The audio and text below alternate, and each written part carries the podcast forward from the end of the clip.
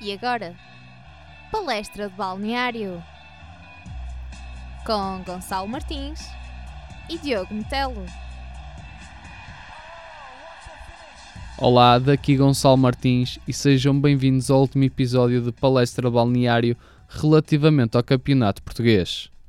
Olá, eu sou o Diogo Metelo e uh, hoje vamos falar sobre a última jornada, a 34, que foi repleta de emoções, quer a nível da, da luta pelo sexto lugar, mas principalmente uh, na luta pela permanência. Isto porque ocorreram três jogos que poderiam ditar qual o outro clube que iria acompanhar o Nacional na descida para a segunda liga.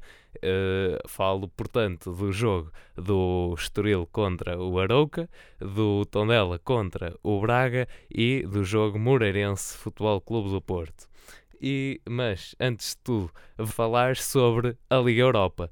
Uh, foi a competição europeia que, que foi jogada uh, recentemente, a final, e foi ganha pelo Manchester United num jogo uh, contra o Ajax, em que a diferença entre as duas equipas foi de duas bolas. O resultado final: United 2, Ajax 0.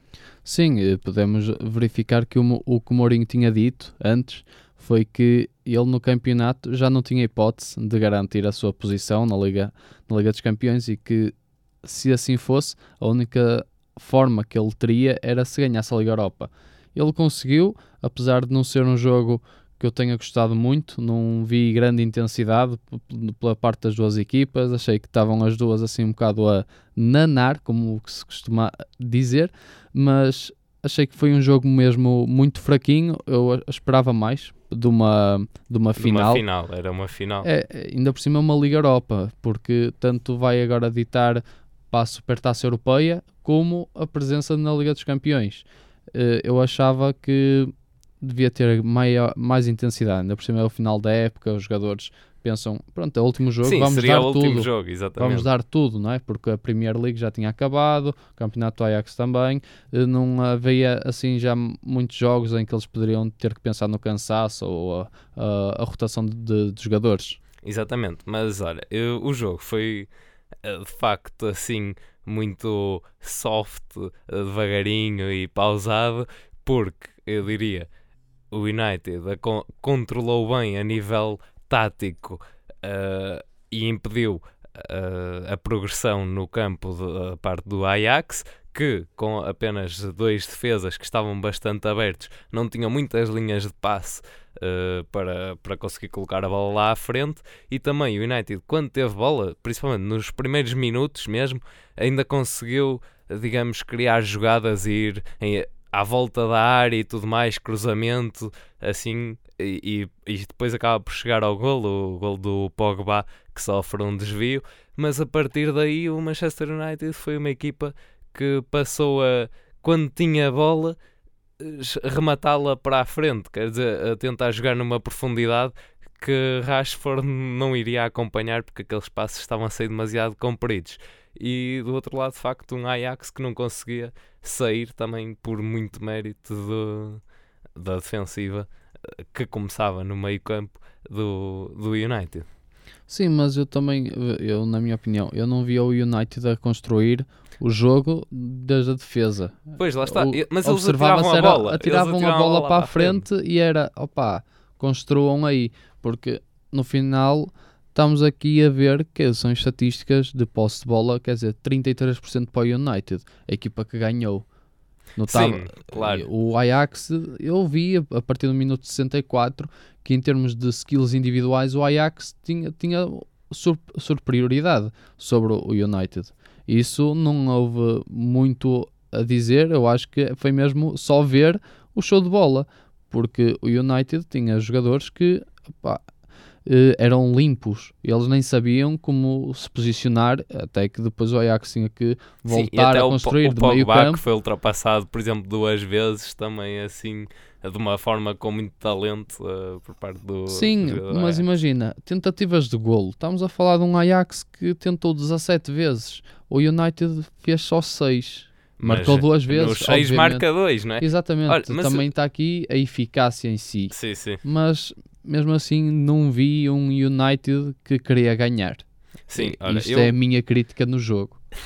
Sim, eh, foi- mas a verdade é que conseguiu, e foi isso da eficácia. E eu até no, quando logo aos 50 minutos, mais ou menos, é o golo, eh, que é logo no início da, da segunda parte, eh, eu achei que o jogo ia aumentar um bocadinho de intensidade, que o Ajax ia mesmo procurar eh, o, o golo, não é? Para conseguir eh, reduzir, mas a verdade é que depois tornou-se também um bocadinho igual à primeira parte, a partir dessa, dos tais 64 minutos é que se começou a ver algumas individualidades que, mas sem, sem concretizar e portanto também algum desperdício eh, por parte de ambas as equipas.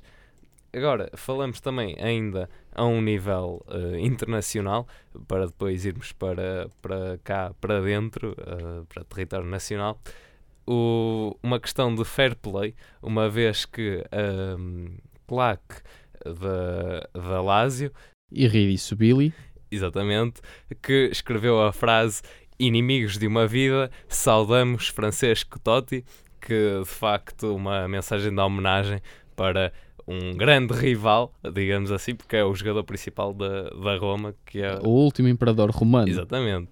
Como, como, aqui já, como aqui já falámos também, e deixar essa nota então de fair play.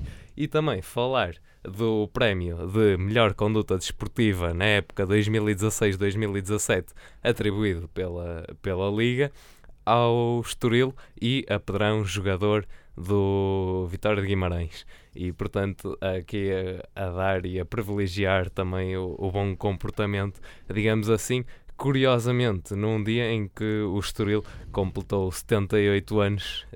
E agora que falaste do campeonato português, não podemos também de deixar de falar, eh, como já tínhamos anteriormente reforçado e voltado a falar novamente, foi da luta pelo sexto lugar, que foi algo que já não se via há algum tempo e que acabou por ficar em sexto lugar o Marítimo, uma vez que consolidou esse, esse, esse lugar ao empatar com o Passos de Ferreira, 0-0, mandou assim que mesmo com o Rio Ave a ganhar por 2-0 ao Belenenses, não tinha oportunidade de ocupar esse lugar.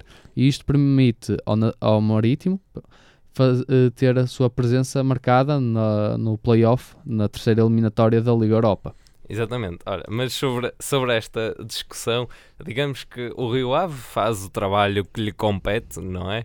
Que é ganhar o jogo e começou aos 7 minutos e, portanto, já ali a ter a consistência para ganhar e também através de várias jogadas, eh, por exemplo, aos 17 minutos, a facilidade com que entrava pela as jogadas na área, eh, do passe da ala para dentro da área e depois o remate. Foi esse caso que a bola até acaba por ir à barra.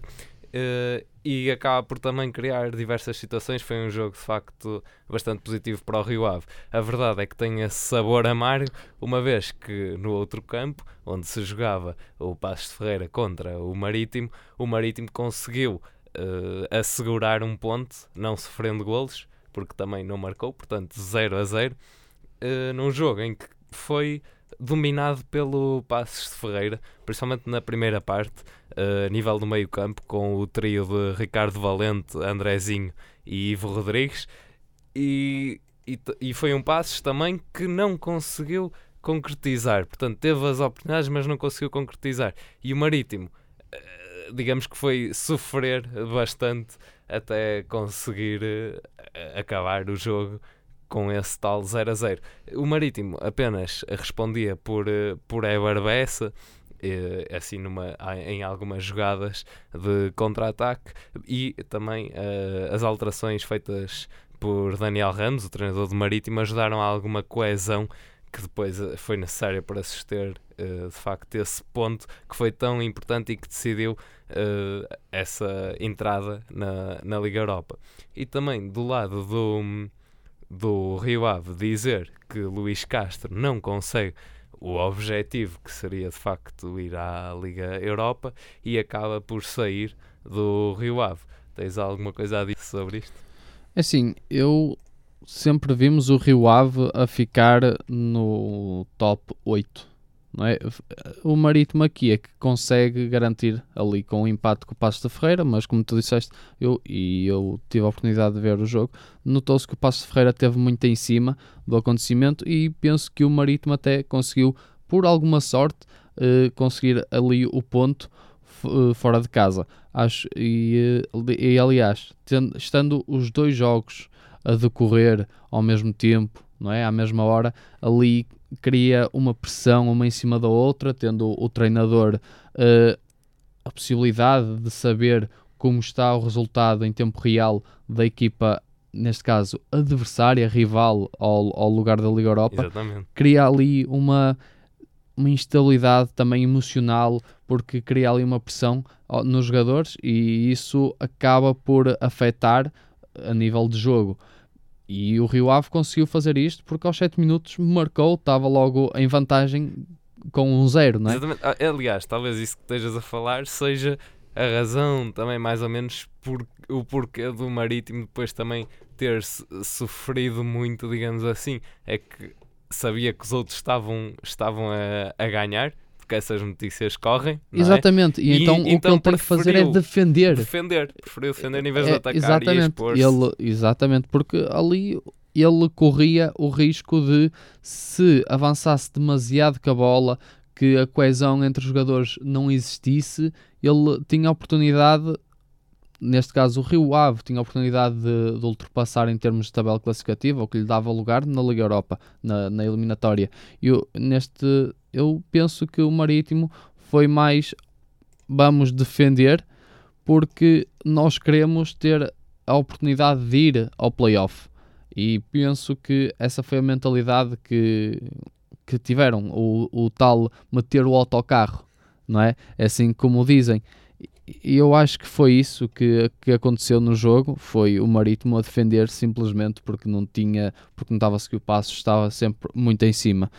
Sim, sim. Eu já falei aqui do, do Luís Castro se ir embora. Também outro treinador que antes de, de, desta, deste último jogo sabia que ia embora, Ricardo Soares, uh, pelo Grupo Desportivo de Chaves. Uh, ele teve uma surpresa, digamos assim, na conferência de antevisão. Foi rodeado pelo plantel, pelos diretores e pelo staff uh, da equipa.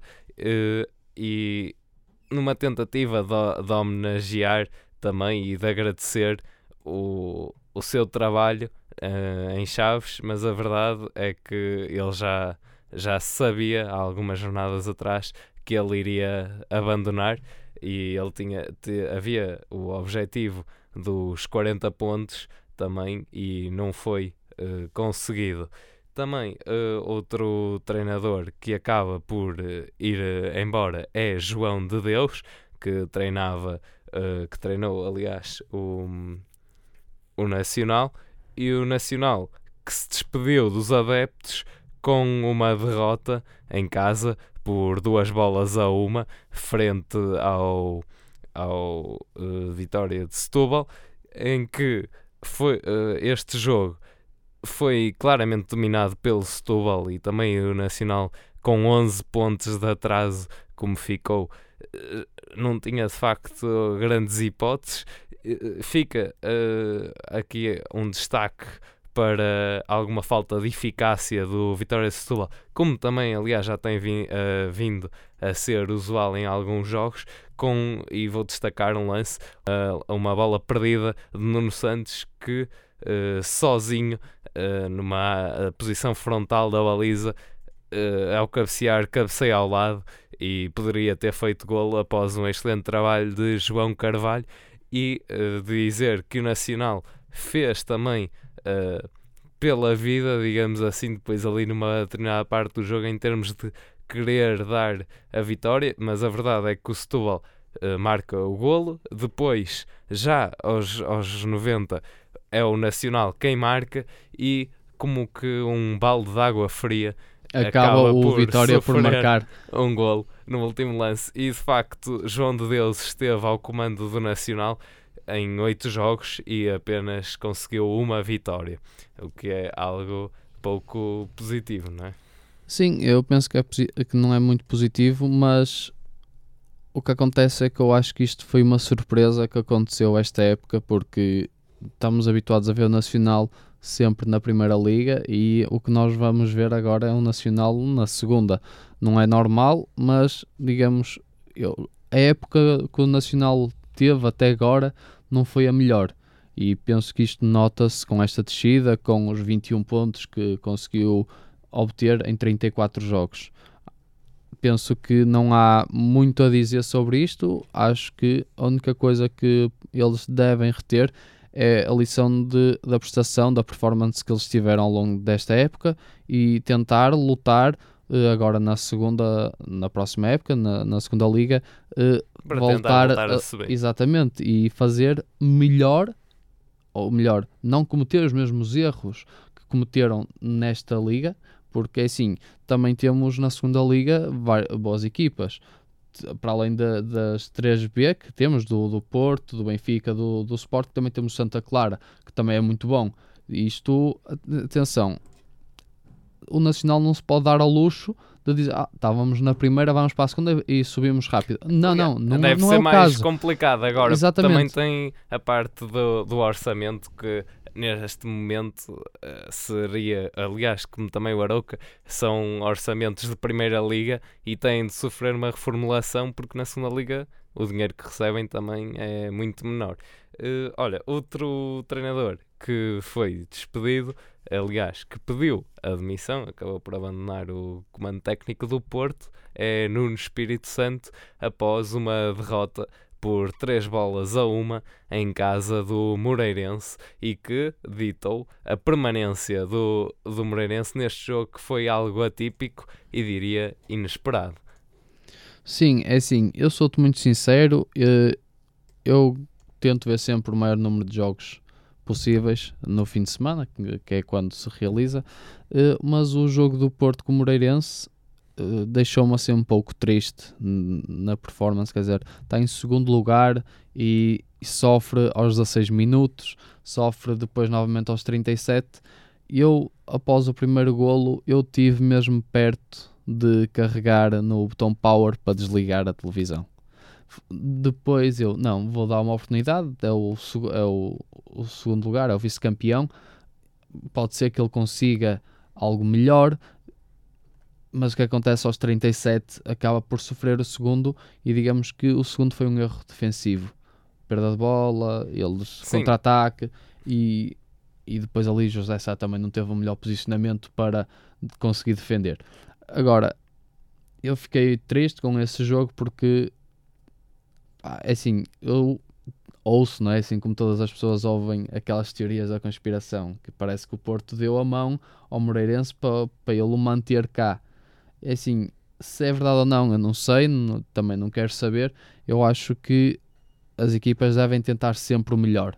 E eu acho que o Porto não conseguiu fazer isso. Nem Sim, mesmo é, com o gol do Max. É a mesma coisa, é a mesma coisa quando que também já tinha dito aqui, mesmo com as duas derrotas do Sporting nas outras duas jornadas, recordo que ganhou 4 a 1 nesta última jornada aos Chaves, mas é já não tendo hipótese de mudar de posição na tabela classificativa, mas mesmo assim tem de lutar para, para vencer. Mas a verdade é que eu destaco o, o mérito do, do Moreirense. Uh, porque não se escondeu e, pro, e sabia que tinha de Sim, vencer. Ele não, ele não se escondeu. Aliás, o que aconteceu foi o Porto teve maior posse de bola ao longo do jogo.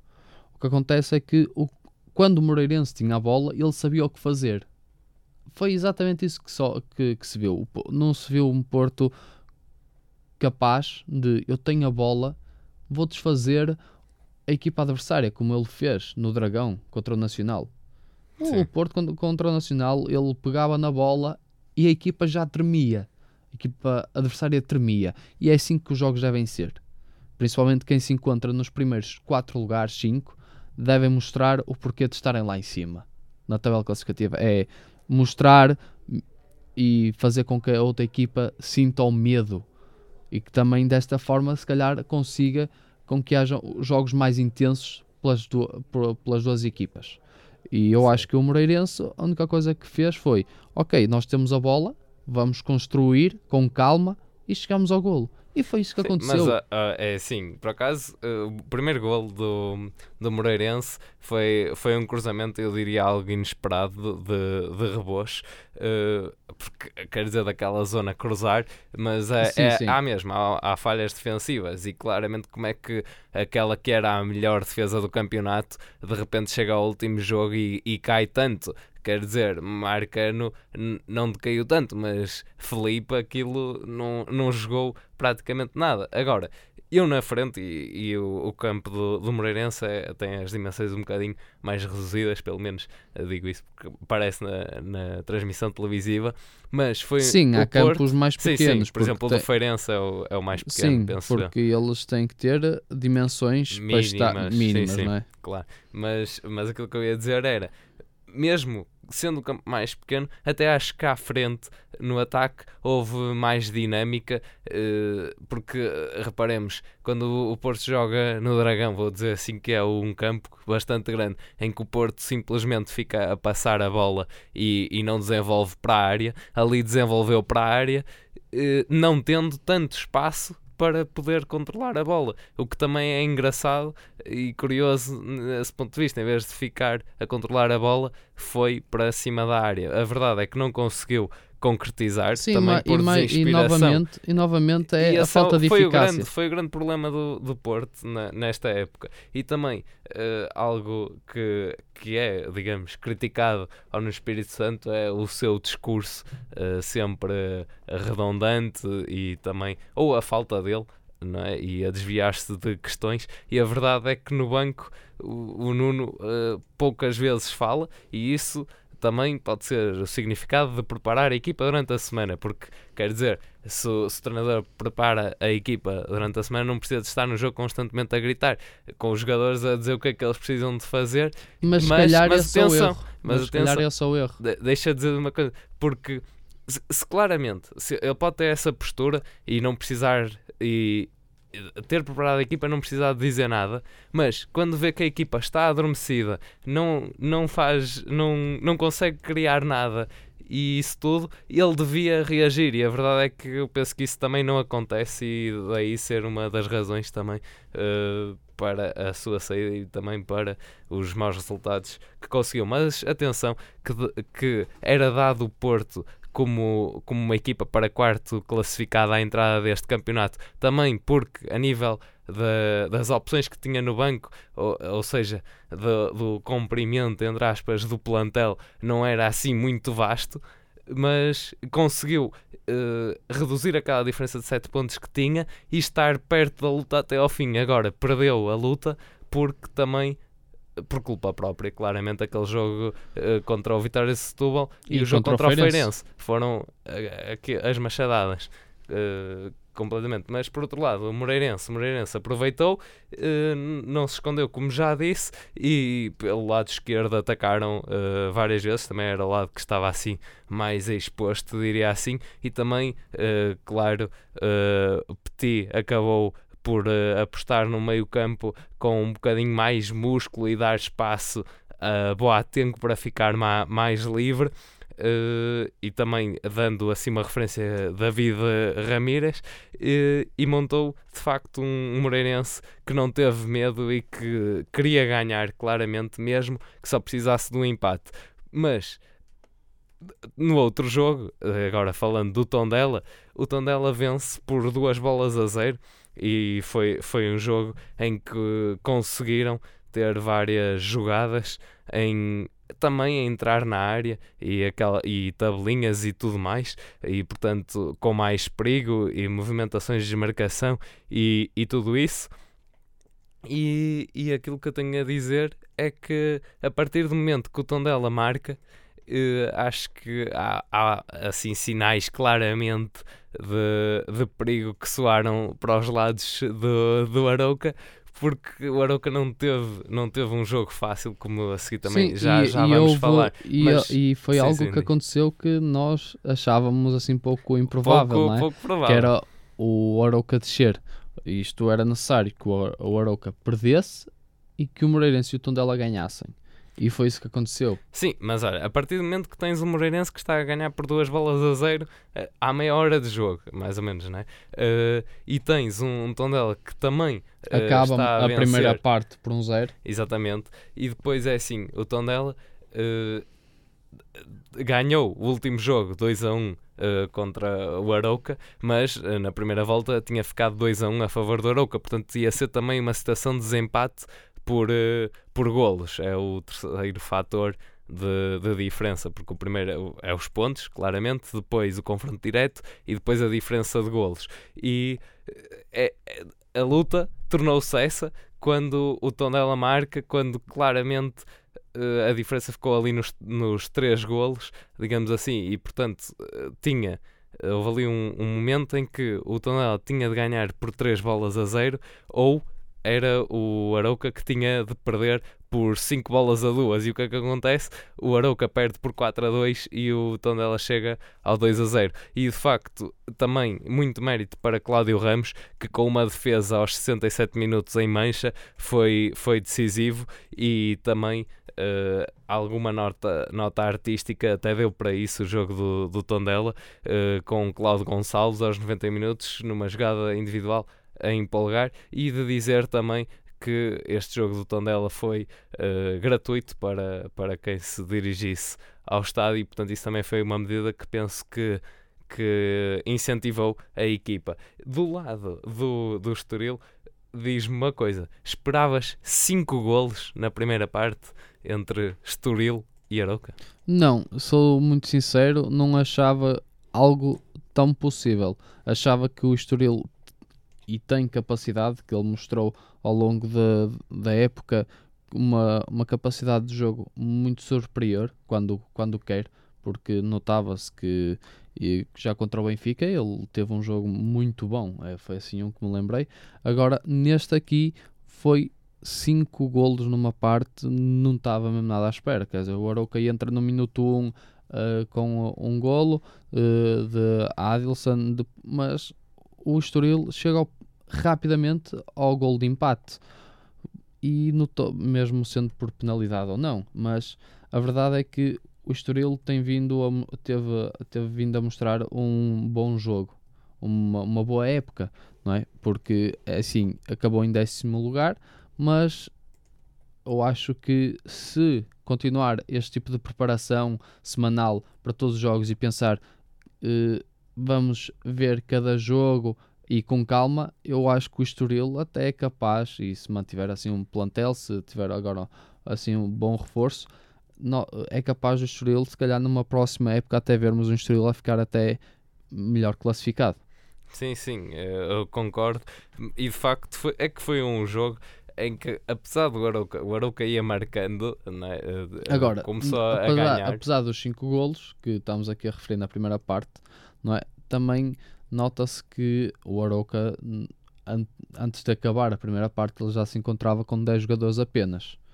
Agora, sim, é, era, era isso que, que, eu ia houve dizer. Assim, é, sim. que não houve assim tanta diferença, eh, não houve porque 3-2, eh, obviamente que ainda tem a possibilidade do Aroca ah, buscar e de encontrar o empate, mas eu acho que no minuto 75 o Estoril eh, fecha o jogo que, e eu, eu acho que o Aroca naquele momento já, já Sim, começou... e via-se via um bocado na atitude dos jogadores do Aroca aquele, o, o, O- terceiro golo já pesou. Sim, Então o quarto- notava-se ali aquela...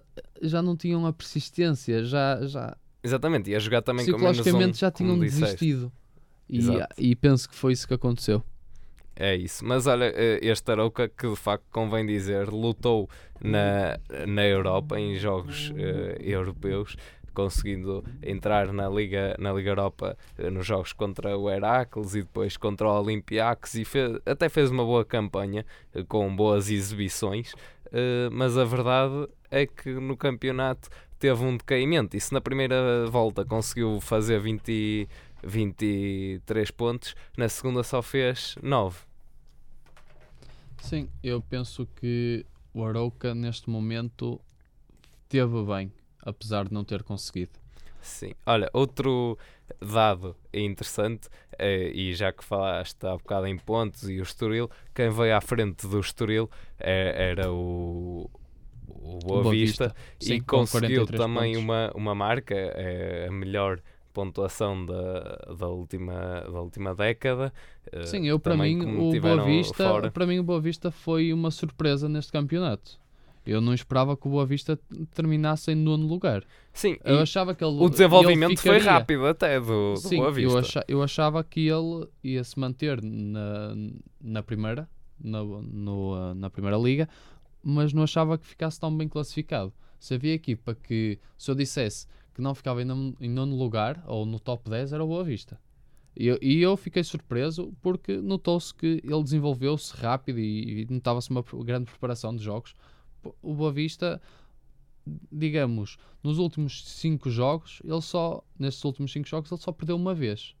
E Sim, foi no mas- último jogo. Mas também, eh, sim, mas eh, também a qualidade que evidenciava, agora já no fim, depois de conseguir os tais 34 pontos, que também eram, era a marca que estava estabelecida, penso que a nível da qualidade reduziu um bocadinho. Mas mesmo assim, e acho que também é de destacar os resultados contra o Benfica, uma vez que na luz conseguiu empatar 3 a 3 e agora em casa 2 a 2, num jogo em que digamos, foi, foi dominado mais pelo, pelo Boa Vista, também com muitas alterações no 11 do, do Benfica. Aliás, toda, praticamente todas as equipas eh, que jogaram nesta última jornada optaram por bastantes alterações ao, ao- aos jogadores que, que entraram em campo, mas de facto o Boa Vista consegue através de, de Lucas, Sampaio e Idris na defesa bloquear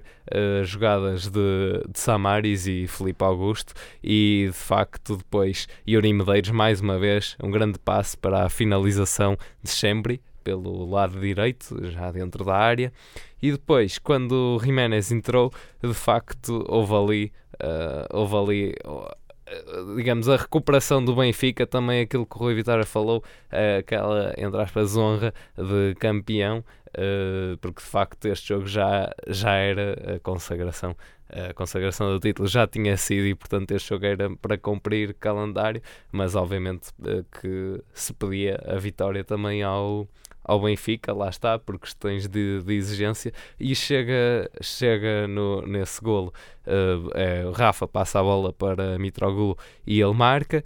E, e de facto, depois a, a forma como chega ao golo do empate, eh, o golo do, do Calaika eh, de- de- no canto, mesmo a acabar a partida, também revela um bocadinho aquela pontinha de sorte que o Benfica foi tendo ao longo da, do campeonato, penso eu, que com vitórias por- pela margem mínima e com alguns golos que surgiam assim às vezes tardios, que também, digamos, entre aspas, é uma imagem de marca do Benfica, é, é essa pontinha de sorte. Mas agora que tu falas do Benfica, há ali há, há algo que eu gostava de, de falar, né? E, e é na lista de convocados. O Benfica mostra ali assim um pouco a sua presença eh, em meio campo com, o, com a, a convocatória de Pizzi. O que é que tu achas? É assim, tá, Pizzi, André Gomes, João Mário, Danilo Pereira, William Carvalho, João Moutinho, o Adriano Silva. É assim, e Pizzi está lá. E entre estes campeões europeus, que é, que é o caso, Pizzi agora tem ali a oportunidade, agora com a sua convocatória para a Taça das Confederações, que vai ser de dia 17 de junho a 2 de julho, ele tem a oportunidade de se conseguir integrar na equipa. Sim, é, é uma assim, eu- oportunidade que Fernando Santos lhe dá e de facto penso que a qualidade que, que, tem, que tem exibido, as suas exibições, também eh, atribui também ao entrosamento entre elementos, de- elementos do Benfica que de facto aqui ajuda também às boas presta- prestações dos, dos jogadores. E chegar à seleção de facto é, é um bom passo, ainda por cima ser convocado para a Taça das Confederações penso que é, que é bastante bom. Aliás, eh, Sim, porque aqui a taça, eh, mesmo que não ganhe, digamos que dá prestígio cria, e cria prestígio e também consegue f- fazer ou fa- consegue criar uma maior química depois para o Mundial, que, que ainda, ainda, ainda vem aí. Sim, ainda vem longe, mas E- acredito que ele também que- seja convocado, não é? Se, se Sim, é agora assim- também já está. É assim, eu creio caminho. que se ele fizer mais uma época como tem feito até agora, ele tem um lugar na equipa. Agora, isto para ele, creio que seja agora uma motivação forte e que seja uma luta que ele queira manter agora também numa próxima época antes de chegar ao Mundial. Assim como eh, agora, assim, a guarda-redes, o Rui Patrício, o Beto, eh, José Sá. Sim, para também mim é uma é surpresa, uma digamos surpresa, assim. digamos assim, porque ele tem, jogou para as taças do Porto, porque até lá era Iker Casilhas que, Exatamente, no campeonato, titular no aliás, campeonato. Neste último jogo contra o Moreirense foi a sua estreia no, no campeonato. Exatamente, eh, e, e é- e que, mes- e que mesmo assim eh, nota ali que Fernando Santos eh, confiou na- nas skills de, de guarda-redes e penso que é dado, é bem dado o lugar e espero que tenha oportunidade ele de, de sentir o peso que é uma taça de confederações ou mundial, Sim, sim. porque eu penso que isso é muito importante para o crescimento de um jogador. Mas olha, também é, supostamente ainda tem de, de riscar um elemento da lista, são 24 convocados e são 23 apenas que irão, mas eu acho que nos guarda-redes É eh, assim, tradicionalmente são não são se mexe, portanto são não 13. é? Portanto, ele São vai mesmo portanto, em princípio para aí. E o guarda-redes não vai ser mexido, não é? Porque é assim, eh, também temos defesas eh, que já, já é normal a presença deles. Estamos a falar de, de Pepe, eh, José Fonte, Bruno Alves, eh, Luís Neto, Rafael Guerreiro e, depois, e Eliseu, e, mas também temos o Cédric. Sim, sim. Mas eu penso que não vai ser a nível, a nível da defesa as alterações. Sinceramente, acho que acho vai que ser, vai- por exemplo, André Silva, que possivelmente irá sair destes convocados, mas não sei, ele teve uma boa Assim, eu prestação no sou- último eu jogo da sou- seleção. Eu sou sincero e a minha aposta, apesar de, de não querer, vai ser para Bernardo Silva. Ele não, fez não uma sei, época ele fez uma época boa. extraordinária. Sim, isso, isso é verdade. Mas é assim, eu acho que em termos de, de química, o Fernando Santos já viu Nani com Quaresma, uh, Gelson Martins também tem feito uma época para mim muito, muito Sim, sim, ótima. muito bom. Ronaldo, obviamente, o capitão vai estar lá. E depois André Silva, porque viu-se no último que na estreia dele Sim, da, sim. da seleção que ele teve muito bem. Portanto, Aquele é assim, passe calcanhar apesar- para, o, para o Ronaldo. apesar de Bernardo Silva estar e ter feito uma época brilhante, eu penso que em termos de, de química ele ainda não está bem enquadrado com a seleção e penso que esse será o fator mais decisivo na, na escolha de, de Fernando Santos. Sim, mesmo a nível de médios é capaz de ficarem estes que foram convocados: Danilo Pereira, William Carvalho, João Moutinho, Adriano Silva, André Gomes, Pizzi e João Mário, como também já tinhas dito há pouco. E ainda falar da, da convocatória por eh, Rui Jorge, que convocou 25 jogadores para o europeu que irá decorrer na Polónia. E, e destes vai ter de riscar dois nomes, eh, de dizer que Renato Sanches foi convocado, eh, Sim, ele que saiu não- da seleção principal eh, e foi para, para o sub-21 e também Podense, Diogo Jota, Yuri Medeiros, ainda há pouco falámos, Ricardo Horta do Braga e Gonçalo Paciência e Bruma. Também lá na frente penso que é, que é um ataque forte. Na baliza, cl- eh, claramente, Bruno Varela, penso que é a, a, a opção que- do- dos três guarda-redes. Claro que com Joel Pereira e também Miguel Silva, mas penso que Bruno Varela irá ser O titular. o titular. Sim, Ele que depois- fo- já foi à seleção principal, também temos de dizer isso. E depois, eh, a nível de meio campo, com Ruba Neves, Francisco Ramos, uh, Palolski, portanto aqui três jogadores eh, do- da equipa do, do Porto, e depois Renato Sanches do Bayern Munique, Geraldes do Sporting, e depois também João Carvalho, Bruno Fernandes e Rony Lopes, também penso que poderão ter a oportunidade de participar. E, na- a E nível depois, defensivo, assim, a nível fe- defensivo, com o, o Fernando Fonseca, o João Cancelo, o Edgar Ié, o Ruben Semedo, o Tobias Figueiredo, o Pedro Rebocho, que ainda agora tínhamos falado dele, e o Kevin Rodrigues. É assim, eu penso que em termos de equipa sub-21, eu acho que vamos estar muito bem preparados. Penso que Rui Jorge fez aqui uma convocatória muito forte. Tem aqui e nota-se que tem, são Sim, jogadores e tem jogadores peso. que já chegaram bastante longe nas camadas mais jovens. Exatamente, E, eu, portanto, eu tem acho que aqui E até longe. porque nós temos sempre tido assim boas exibições no que toca uh, à seleção sub-21. Sempre chegamos longe e sempre mostramos o nosso valor. E eu acho que com esta equipa, mesmo riscando dois jogadores, uh, estou, eu, eu creio mesmo que vamos chegar longe também aqui no Europeu. E por aqui é tudo, esta nossa primeira parte. Vamos fazer um pequeno intervalo e voltamos já.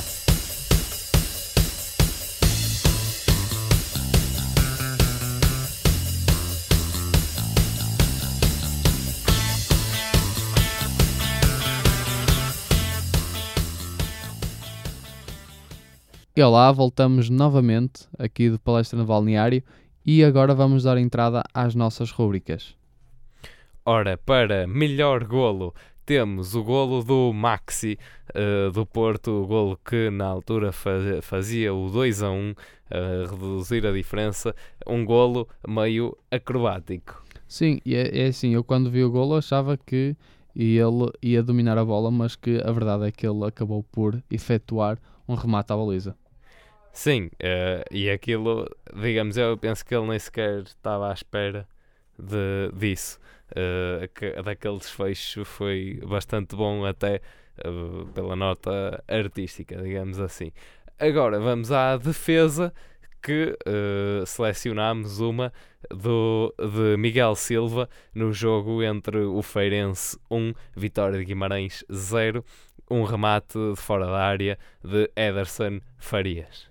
Sim, e que de, de repente só se vê um guarda-redes a voar e a agarrar a bola do género, eu estou aqui e não vai passar por mim. Claro, e de facto a, a forma, a convicção também com que ele agarra a bola é, foi mesmo essa. E também no, nesse mesmo jogo acaba por ter mais uma uh, intervenção também muito boa de outro remate fora da área uh, que simplesmente toca na bola assim com dois dedinhos, digamos, mas foi suficiente para dirigir a bola à barra e não foi e não acabou por não ser o golo. Curiosamente no jogo em que o Feirense também mandou uma bola à barra. Outra rúbrica que nós temos é equipa sensação e que já falamos anteriormente deste jogo e que o prémio vai para o Moreirense com uma vitória de 3 bolas a uma sobre o Futebol Clube do Porto. E garantindo também, mais uma vez, reforçamos a ideia da permanência. E depois também o golo uh, no, no fim da partida do Boa Vista contra o Benfica, uh, Calaica uh, no, na sequência do canto, uh, cabeceia e a bola bate na barra, bate dentro da baliza e o guarda-redes tentou tirar a bola, mas de facto a bola já tinha batido dentro da, da baliza. Um golo que foi bastante inesperado e, e conseguiu desta forma vencer a rúbrica de golo trapalhão da 34ª jornada. E agora assim acabamos assim com uns factos engraçados em que houve um total de golos neste campeonato de 728, houve cerca de 68 penaltis, houve 1807 assistências. E agora assim há quem não queira ouvir, assim muitas das equipas, mas houve 23 autogolos. E com isto digamos que houve uma média de golos por jogo de 2.37, ou seja, por jogo haveria sempre no mínimo dois golos. É uma, uma distribuição que às vezes é bastante assimétrica. Relembro, por exemplo, o jogo do Porto 7, Nacional 0, portanto, um grande desfazamento e também vários empates 0 a 0 que acontecem, uh, obviamente, ao longo de toda a época.